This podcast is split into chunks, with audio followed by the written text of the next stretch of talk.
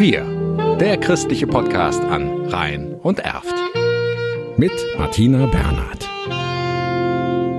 Auf Höhe der Raststätte Frechen auf der A4 zeigt sich Köln von einer seiner prächtigsten Panoramaseiten.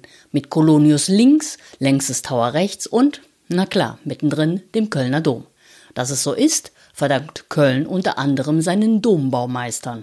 14 Fliegerbomben, über 50 Brandbomben haben den Dom an verschiedensten Stellen getroffen. Und es ist so, dass wir heute, 75 Jahre nach Kriegsende, immer noch die Kriegsschäden am Kölner Dom reparieren.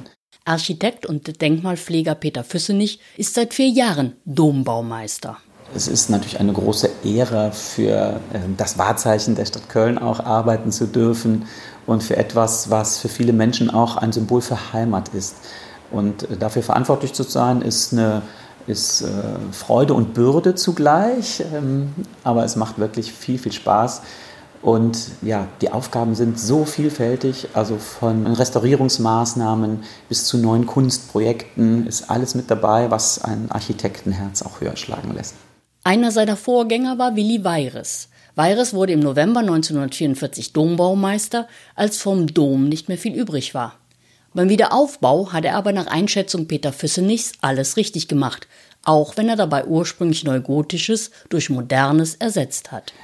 Dombaumeister Willi Weires hat seinen Bildhauern und Steinmetzen früher viele Freiheiten gegeben und deshalb finden wir am Dom auch all die Skulpturen und Figuren, die die Kölner so lieben. Also Prinz Bauer Jungfrau aus dem Dreigestirn, ähm, die Fußballspieler des ersten FC Köln, der Hennes als Wahrzeichen, all das ist in dieser Zeit entstanden. Und natürlich haben sich die Mitarbeiterinnen und Mitarbeiter der Dombauhütte auch selber ein Denkmal gesetzt. Und so finden wir kleine Abbilder von Steinmetzen, unserem Domschmied und so weiter. All das ist am Dom verewigt. Und so ist auch das Leben an den Dom gekommen und ähm, setzt sich da in Ewigkeit auch fort. Die Freude am Dom in Stein gemeißelt.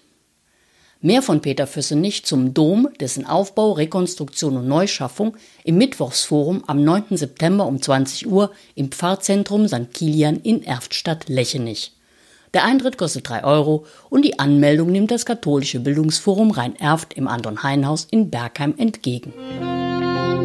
Wir, der christliche Podcast an Rhein und Erft.